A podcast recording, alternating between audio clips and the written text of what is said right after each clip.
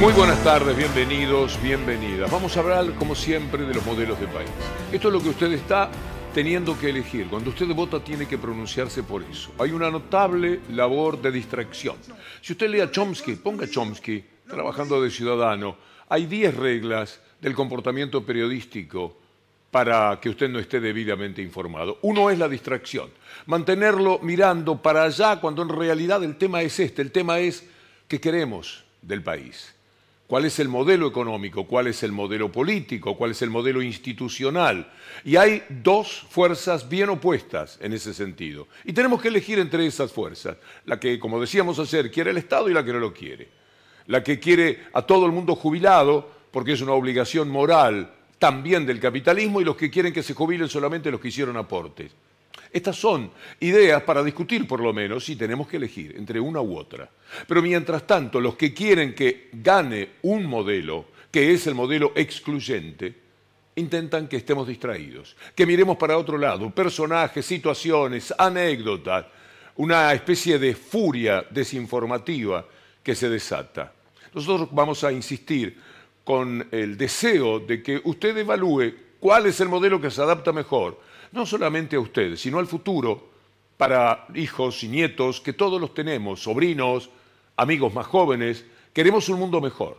Ese mundo mejor es imposible. No hay una utopía que haga que algo sea perfecto. Pero sí hay una tendencia. Caminamos hacia una situación que pueda ser mayor amparo para los más vulnerables, por ejemplo, para los sectores medios. Esta es la discusión.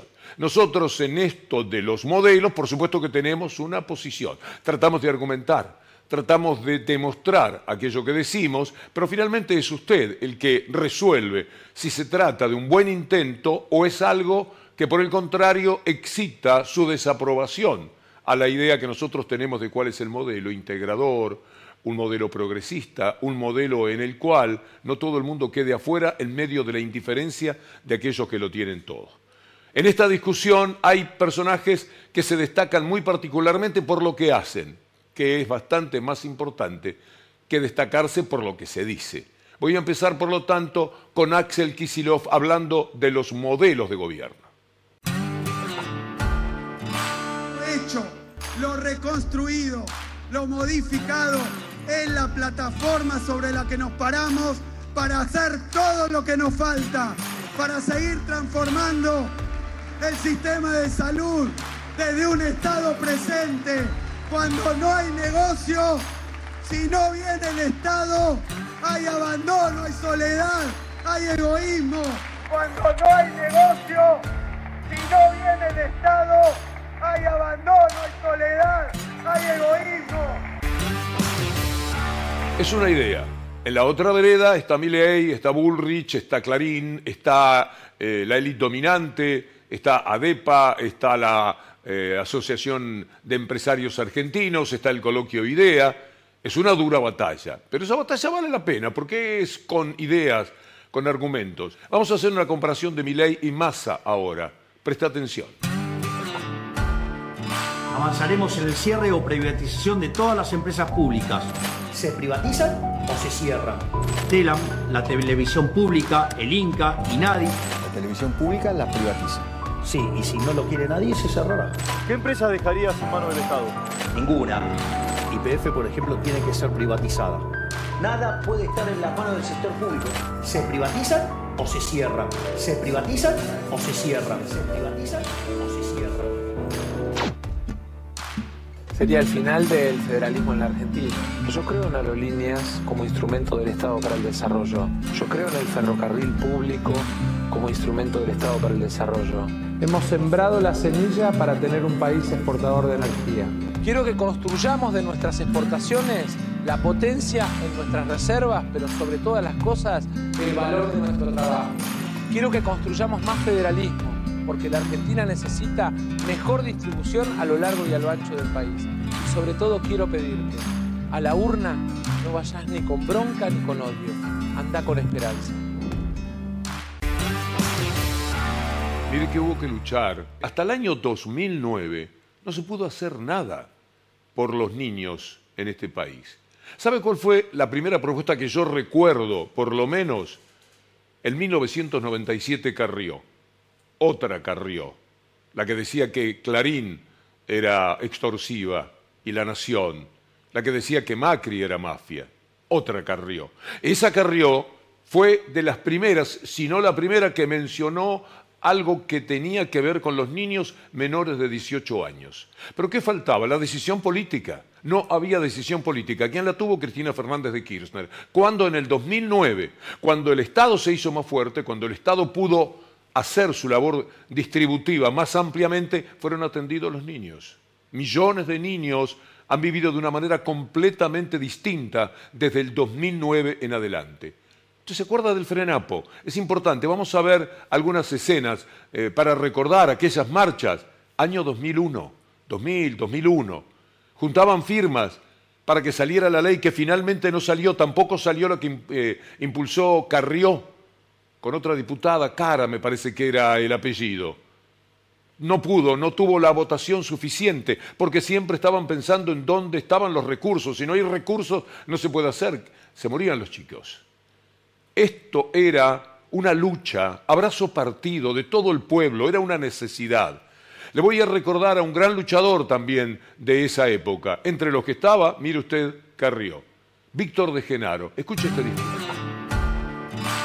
Marchamos contra la irracionalidad de que haya dos millones y medio de compatriotas desocupados cuando estamos en un país que está todo por hacerse. Terminar con la pobreza en la Argentina. No porque hay plata que la hay, sino porque es una inmoralidad que en este pueblo se mueran 100 pibes por día siendo presidente tiene terror de consultar al pueblo, a pesar que sería su obligación, el Frente Nacional contra la Pobreza ratifica que si ellos no la convocan, la consulta la vamos a hacer igual en las iglesias, en los sindicatos,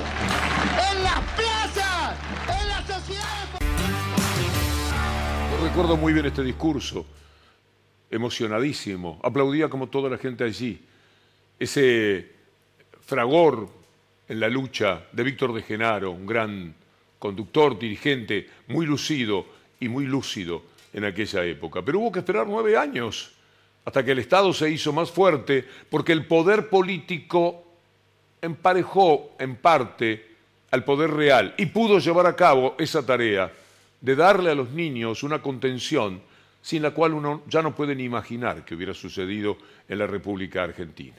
Por lo tanto, siempre es el Estado, porque es el Estado el que lo hizo para los niños. Lo privado nunca se va a ocupar de eso, no lo harían nunca en su vida. Como decía Kisilov en cuanto a las rutas, ¿por qué no vinieron a hacer la ruta 3, la ruta 6, la ruta 9? Porque tuvo que hacerla el Estado, porque si no la hace el Estado no la hace nadie. Y el Estado somos todos.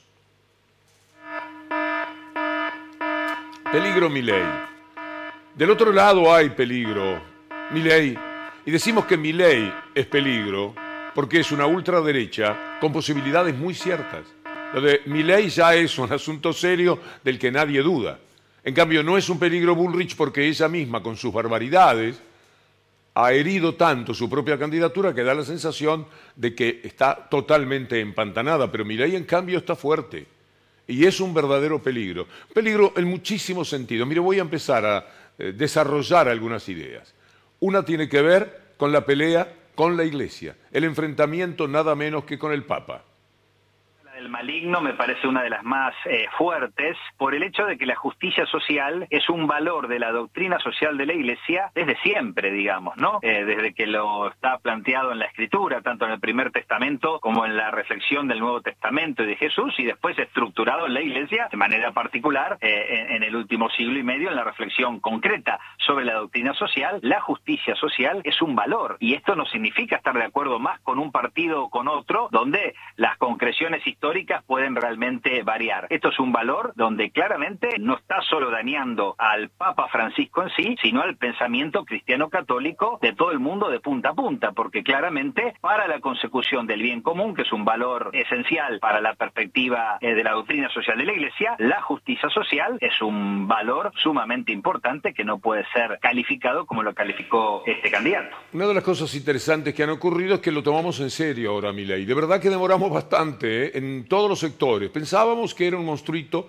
creado efectivamente por los medios de comunicación que ahora ya no saben cómo controlar lo que ellos mismos hicieron.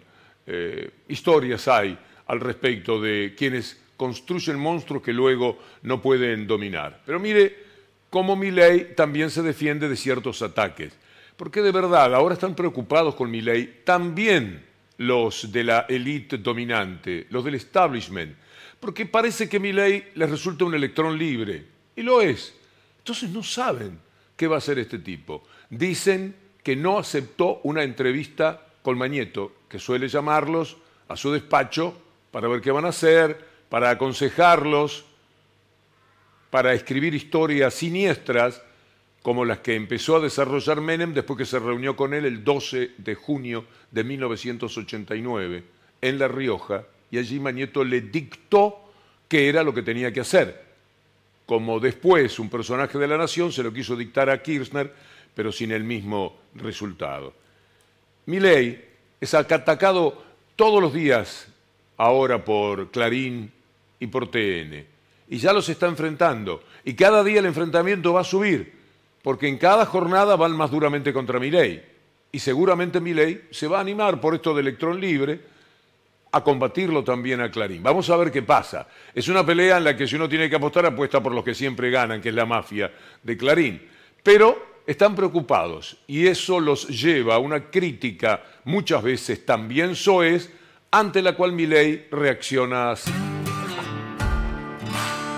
Que no lo trataron bien en el coloquio IDEA. Obviamente que no me tratan bien. ¿Cómo no me trata bien tu canal? El canal que podemos trabajar también me trata muy mal. O sea, tienen una lista enorme de periodistas que me tratan muy mal mintiendo sobre mí. esto es así para empezar. Va a ser más duro. Mientras tanto, arde la derecha. Y esto es verdad y es un dato político. No es una anécdota. La pregunta que políticamente vale es quién de Milley o de Bullrich estará finalmente en la discusión con el otro candidato, con Massa. Porque seguimos pensando que Massa es parte del balotaje. Pese a todo el daño que para opacar la democracia quieren hacer con los elementos distractivos que se dan en esta situación de frente cara a la elección. Desesperados porque Unión por la Patria, contra todo lo que ellos dicen, en vez de desaparecer, parece que cobra fuerza, sobre todo en las últimas semanas, encontraron esta historia tremebunda de Insaurralde y la usan a más no poder. Si usted abre ahora las páginas de Clarino Nación, se va a encontrar con tramos así, hasta que llega, bueno, Boca los aplacó un poco, pero un ratito. Volvieron inmediatamente a ese tema, porque quieren que miremos eso, que usted mire para ese lugar no para la diferencia que hay desde el punto de vista político. Estas dos personas, Bullrich y Milley, ¿están peleando por una cuestión referida a modelos? No. Esos son partidarios del mismo modelo. Matices los pueden diferenciar. En lo que dicen, en la realidad creo que ni siquiera hay diferencia de matices. Por eso, eh, en la pelea importa, ¿para dónde juega Macri? ¿Macri va a jugar como parece para Milley? ¿O va a jugar como dice para eh, Bullrich? ¿Cuál será la actitud de quien creó un partido, se asoció con los radicales que entregaron todo su patrimonio cultural y traicionaron los valores de Alfonsín, para no irnos demasiado lejos en el tiempo, y procedieron a darle territorio y contención a quienes no tenían otra cosa que esa idea muy fuerte de derecha. Y los radicales consiguieron lo que logró en el 2015 Mauricio Macri. Ahora, por supuesto, parece que están arrepentidos. Tarde piaron, ¿eh? como el señor Jacobiti. La bronca eh, con, Macri, que fue muy crítico por el apoyo de, la reta a, a, ¿ya está limada esas asperezas o se la guardaron ustedes los radicales en un bolsillo? No, pero la bronca con Macri, porque fue muy crítico. No, Macri tiene derecho a hacer lo que quiera. Yo, a mí no me da bronca eso. A mí me da bronca cuando alguien me traiciona. No me da bronca porque alguien piense distinto. Digo, yo a mí me da bronca si alguien me miente. ¿Y, y- y Macri no traiciona haciéndole guiños a Milei? ¿A ustedes, a lo de Junto por el Cambio? Sí, sí, ahí sí, claro. Y eso sí me da bronca. Así está la derecha.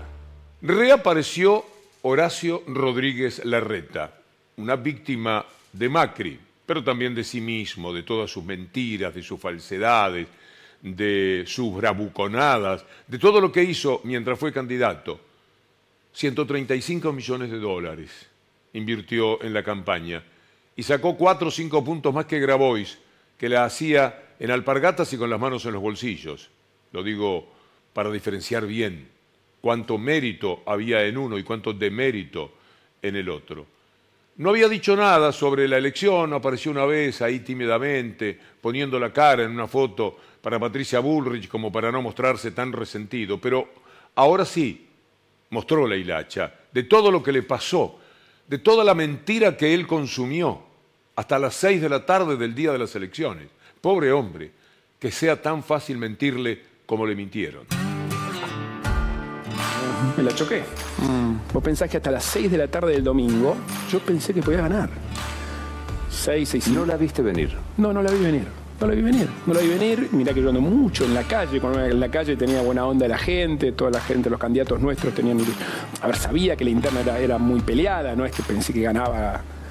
Pero, pero no la vi venir. Sinceramente no la vi venir. Y no hay encuesta que valga porque. Está claro. Las encuestas de esta altura. eh, no la vi venir hasta que un momento a las 9 de la noche, eh, eh, Fede, que era jefe de campaña, me dijo, mira, hoy ya, con lo que vemos la tendencia está muy complicada.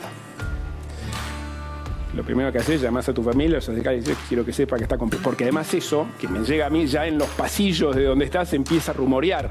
Parece que no estamos tan bien y todo. Y te empieza a generar primero la- no sé si la palabra es, sí, la contención con la familia, contarle, mis dos hijas llorando, mi mamá, mi pareja, Milagros, que también me acompaña mucho. Eh, y nada, hay un momento que caes, que caes y es una especie de terremoto emocional de toda la ilusión que tuviste, mucho, para todo lo que te preparaste, laburaste. Yo me rompí el culo, Luis. O sea, la verdad que me lo, me lo- obviamente me lo tomo con mucha responsabilidad por lo que implica, pero estudié mucho, mucho. Veía muy mal las cosas. Y además convirtió a los periodistas en la parte más corrupta que tenemos de la vida pública en el país. Los sobres a los periodistas, las pautas a los medios de comunicación, prácticamente todos comprados, todos dependientes de él. Solamente algún periodista se podía desmarcar de vez en cuando. Eso hizo. Y con eso quería llegar a presidente. Convencer a las provincias a las que robaba en la coparticipación de que él podía ser bueno para el resto del país, si ya los estaba robando, para la ciudad más rica que existe en el país. Y lloraba a las seis de la tarde, perdóneme la reta que no tenga un pañuelo para compartir con usted. Y ahora vamos a hablar de lo mejor de la semana.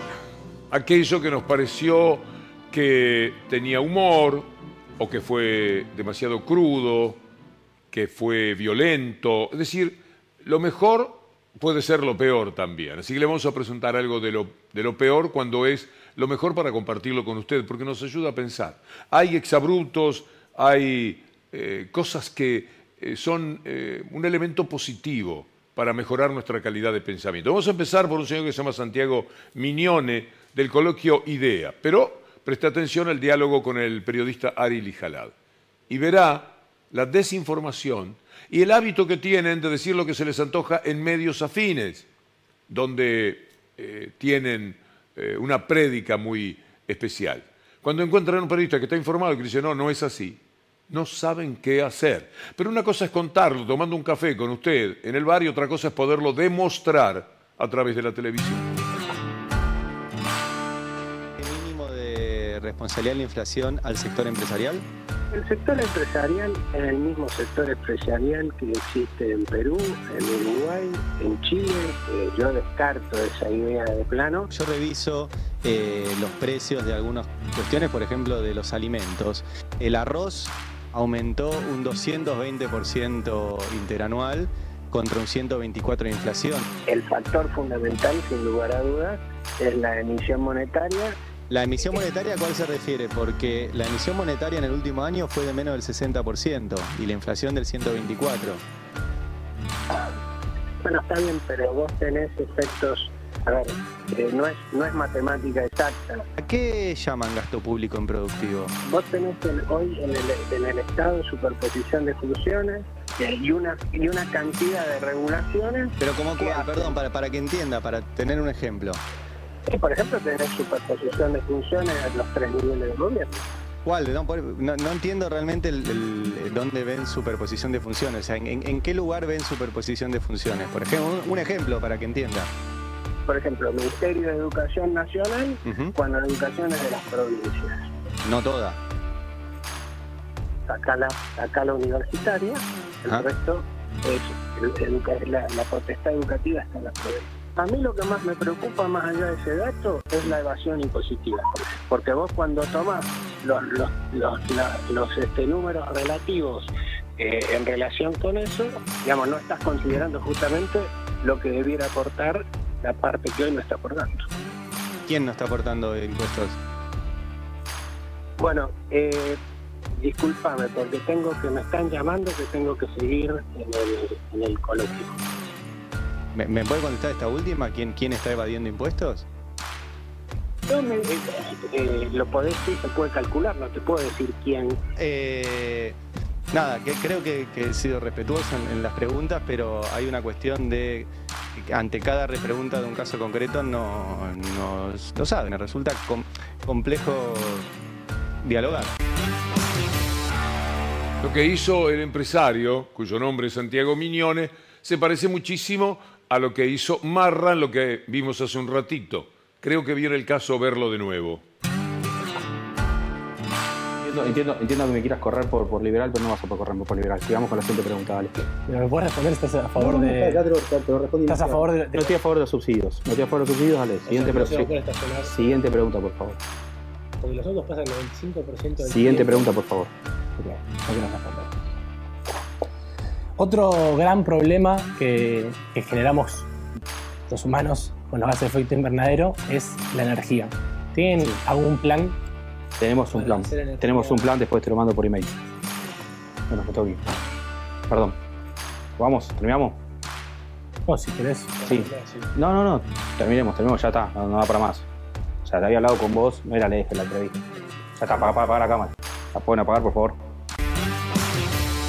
Así son, eh, pero todavía tienen cosas peores, como por ejemplo usar los mismos argumentos de quienes integraron la dictadura ahora. Parece mentira. En los 70 hubo una guerra. Lo único que yo sé es que aquí hubo una guerra. Y en esa guerra, las fuerzas del Estado cometieron excesos. Donde si hubo excesos, fueron desbordes excepcionales. Excesos. La misma palabra que usaba Macera en boca de Milei. ¿Qué nos va a deparar el debate eh, del próximo domingo? Segundo y último debate antes de las elecciones del 22 de octubre.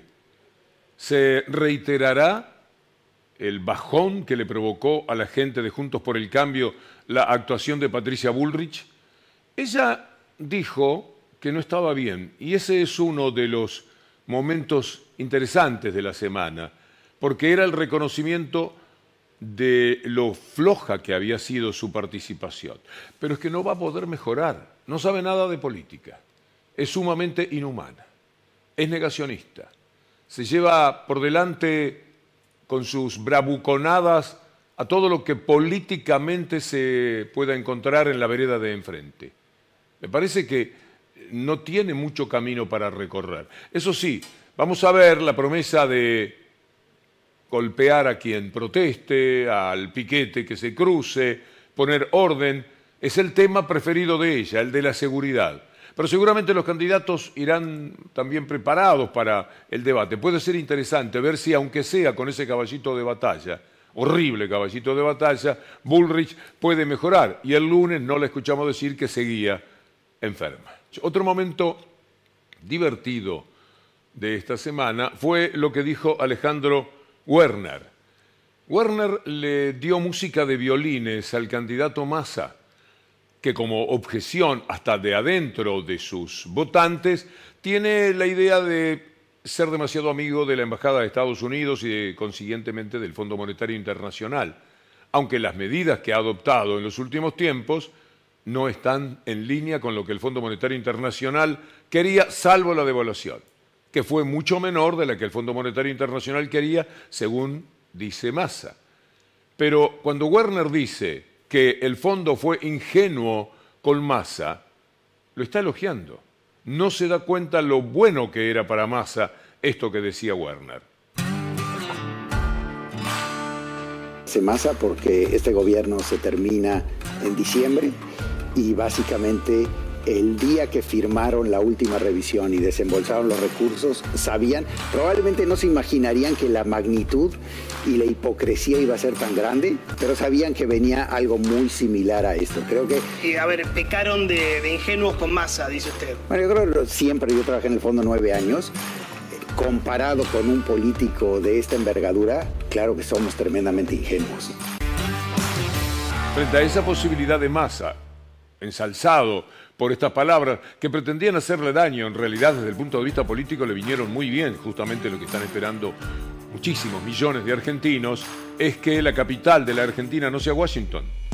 Feliz fin de semana, hasta el lunes si Dios quiere.